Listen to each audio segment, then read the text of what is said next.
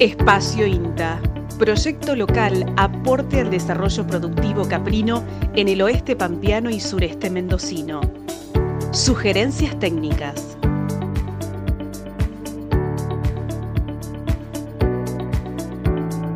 Mi nombre es Daniel Bedotti, soy médico veterinario y trabajo en, la estación experimental del INTA en Anguil. Hoy vamos a hablar un poco de parasitosis externa de las cabras. Como ustedes saben, bueno, los parásitos, nosotros, bueno, los veterinarios los dividimos en parásitos internos y parásitos externos. Parásitos externos son todos aquellos que en general se encuentran sobre el exterior del animal, tanto en la piel como en algunas eh, cavidades. En las cabras, bueno, una de las principales parasitosis externas que hemos visto es el caso de los, de los piojos. ¿eh? Hay dos tipos de, de, piojos. Los piojos producen una enfermedad como en el humano se llama pediculosis y hay dos tipos mm, básicamente de piojos. Los piojos chupadores o anopluros que se alimentan de la sangre de los animales y los piojos masticadores o malófagos que generalmente se, se alimentan de, de la piel, de las escamas de la piel y en los dos casos lo que producen es un plurito, una picazón bastante bueno, severa de acuerdo a la cantidad de, piojos que tengan. Eso hace que los animales estén permanentemente intranquilos, se rasquen, no se alimenten bien y va produciendo progresivamente eh, un, un, adelgazamiento de, de, los animales, sobre todo en épocas invernales cuando más problemas producen. El diagnóstico, bueno, es fácil de realizar, ya, ya por los síntomas que, que, uno ve en el animal, se rascan generalmente con los cuernos o se frotan eh, contra los, los, palos o contra los corrales. Y si uno agarra un animal y, abre un poco con, con, las manos el pelo, generalmente va a encontrar lo, los piojos eh, sobre la piel.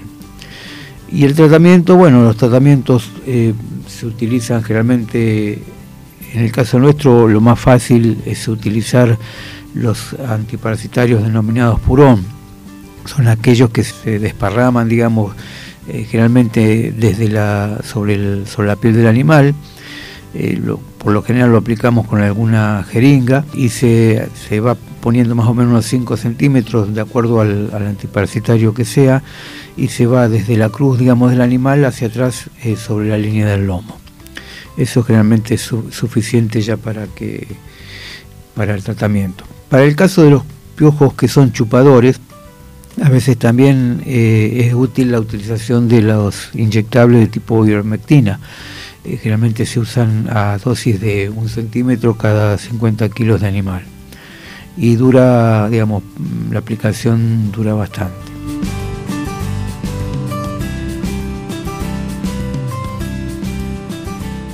Otro parásito externo común, tanto en cabras como, como, en ovejas, es el que en el campo se lo denomina gusano del cuerno o en el caso de la oveja el gusano de la nariz. Es producido por una, una mosca eh, que se llama Oestrusovis, por eso la enfermedad se llama oestrosis también. En este caso las, las, las moscas depositan la larva sobre el, los orificios nasales de los animales al principio la larva puede medir unos 2 milímetros aproximadamente de longitud y cuando completan el desarrollo eh, alcanzan a unos 2 o 3 centímetros.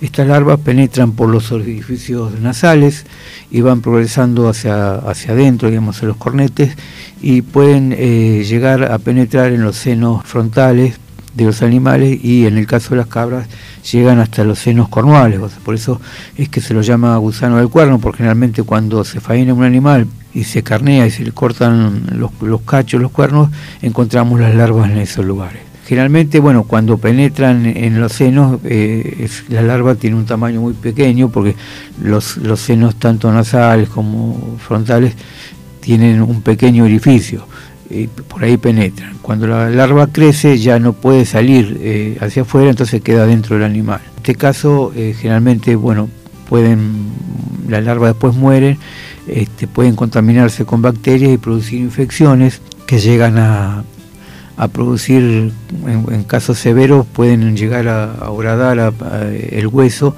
del cráneo y producir inclusive una, este, síntomas nerviosos y encefalitis. Por lo general, eh, la larva permanece eh, dentro de los, de los de las fosas nasales, produciendo bastante irritación. Los síntomas también son fáciles de ver, porque el animal tiene bastante mucosidad, eh, generalmente sacuden la cabeza, se refriegan eh, unos a otros y, es bastante molesta. Generalmente la, larva eh, en, verano puede durar unos 14, 15 días dentro de, la, de las fosas nasales, luego cae al, piso y, renueva el ciclo. Pero en el caso del invierno, cuando los otoño, invierno, cuando ya empieza a hacer frío, la mosca no resiste el frío, la larva queda dentro del animal por bastante tiempo y es cuanto más eh, daño produce porque la irritación se hace ya en forma crónica. Por eso es conveniente hacer los tratamientos curativos eh, o preventivos en el caso de que se sospeche que hay que hay moscas eh, al principio del otoño, para evitar que después la larva quede todo el invierno molestando al animal. Los tratamientos, bueno, se realizan generalmente con eh, antiparasitarios eh, que pueden ser orales o inyectables. Se, utiliza, por ejemplo, el rafoxanide en vía oral o la ivermectina, también la misma que usábamos para los piojos chupadores, se puede usar a, dosis también de más o menos un centímetro cada 50 kilos de peso del animal.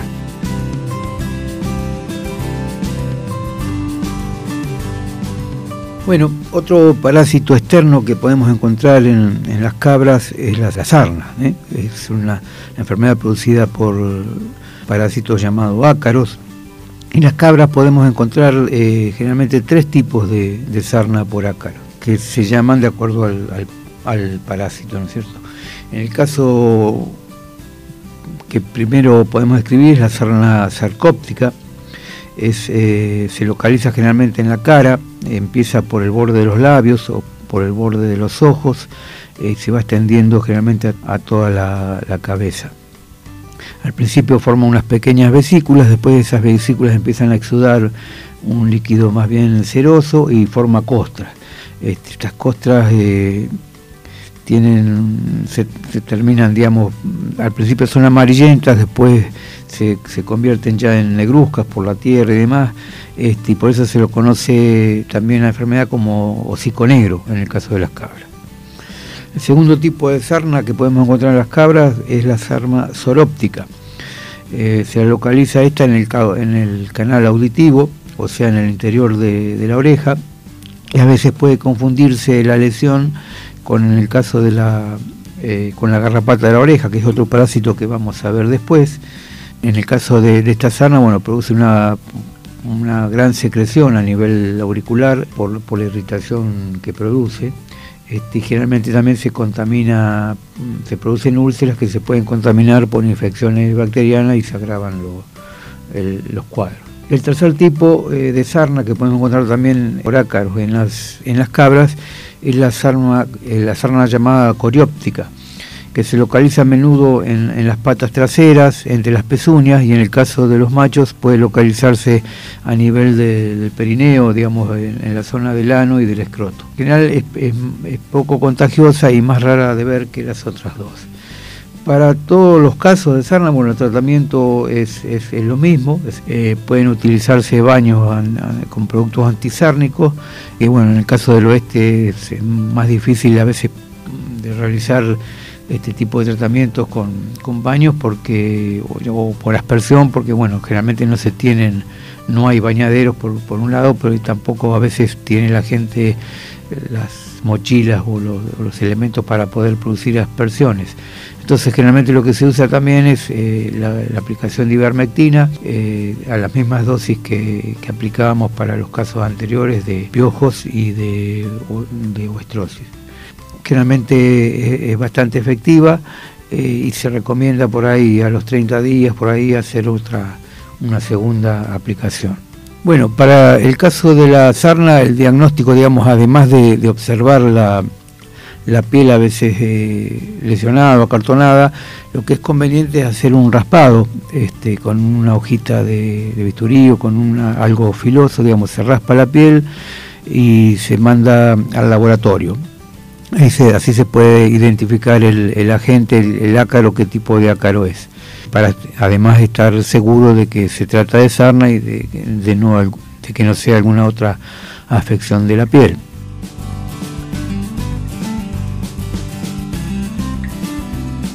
Otro parásito externo que podemos encontrar en las cabras, y en realidad lo encontramos en las cabras, pero también lo encontramos en, la mayoría de los animales, incluso también hay casos en el hombre, es el de la llamada garrapata de la oreja o Otobius megnini. Esta garrapata se localiza en su estado de ninfa, principalmente en, el conducto auditivo externo, y se alimenta provocando también una, producción excesiva de cerumen, eh, otitis, o sea, una inflamación de la oreja y a veces también puede producir úlceras. Las larvas generalmente de esta garrapata se localizan en, las hierbas o en, los corrales o en las plantas eh, y al entrar en contacto con el huésped trepan y se localizan dentro de la oreja. Ahí se alimentan durante unos 5 a 10 días, mudan, esta, esta larva muda ninfa, que es el estadio que más dura dentro del animal, que puede permanecer hasta 7 meses inclusive. Luego este, esta ninfa se transforma en adulta, cae al piso y bueno, se localiza, generalmente se, resguardan en, las cortezas de los árboles, en los corrales, en las, eh, en las ramas de los corrales y allí van depositando eh, las bolsitas con, miles de huevos que son las que después eclosionan y reinician el, ciclo. El tratamiento se realiza en base también a insecticidas externos o mediante la aplicación también de las ivermectinas o avermectinas. Este, o sea que prácticamente todos los, parásitos externos que hemos mencionado eh, pueden tratarse con la misma droga básicamente.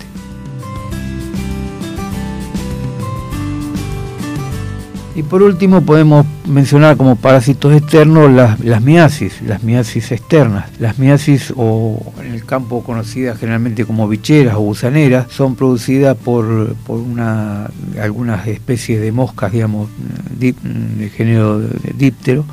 Eh, hay varias moscas que pueden producirla y requieren por lo general una, una herida, este, una lesión sangrante inicial. Allí las moscas depositan los huevos, estos huevos se transforman en larvas y las larvas se van alimentando en principio de los restos de, carne o de piel al principio eh, muertas, inclusive van progresando y muchas veces bueno terminan produciendo si uno no las trata eh, lesiones lesiones bastante severas. Por eso es necesario el, tratamiento digamos temprano de las miasis. Este tratamiento, cuando la, miasis no es tan severa, se pueden extraer las, las larvas con alguna pinza, utilizando cloroformo, por ejemplo, o formol, pero eh, en forma preventiva se puede utilizar también las, las ivermectinas que, que previenen, la, previenen que las larvas que nacen de los huevos que, que pone la,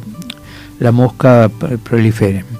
Eh, generalmente eh, se usa como tratamiento preventivo cuando uno ve un animal, digamos, con alguna herida, o también eh, otra posibilidad es cuando los cabritos nacen, muchas veces se producen la miasis en el, ombligo, en el, en el, ombligo que es el lugar que en ese momento está lesionado y que parece una, una herida, ¿no? Pero bueno, son enfermedades estas fáciles de controlar. En el caso nuestro, lo que hemos visto por ahí es que la utilización de alambre de púa en los corrales este, produce, lesiones, pues la cabra generalmente tiende a pasar, digamos, a pasar entre los alambres y al pasar entre los alambres se, lastima. Y eso es una entrada para las miasis, por eso no es recomendable la utilización de, alambres de púa en el caso de, los caprinos. Estas son las enfermedades, digamos, las parasitosis externas que podemos encontrar en, las ovejas y en las cabras también. En algunos casos, como decíamos, eh, en el caso de la garrapata de la oreja, inclusive la, el ovis también, la, mosca este, gusano del cuerno, pueden llegar a ser zoonosis que afectan también al hombre, por eso este, hay que tenerlas bien, bien presentes.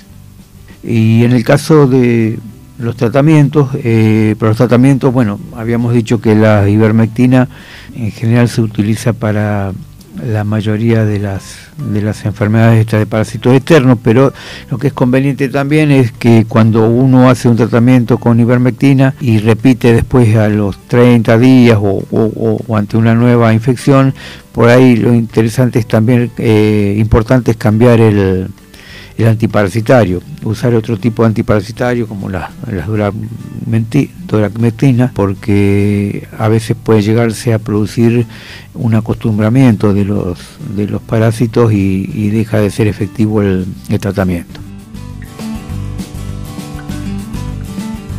Bueno, si alguno requiere mayor información o aclaraciones, pueden consultar en la Agencia de Extensión eh, Rural de Victorica a los teléfonos 02338 o 432381 o a la estación experimental de Anguil en los teléfonos 02954 495 057 y si no por correo en los correos de, que tenemos eh, en, Anguil para el caso nuestro es bedoti.daniel arroba intagobar o hurtado.ariel, también arroba intagobar.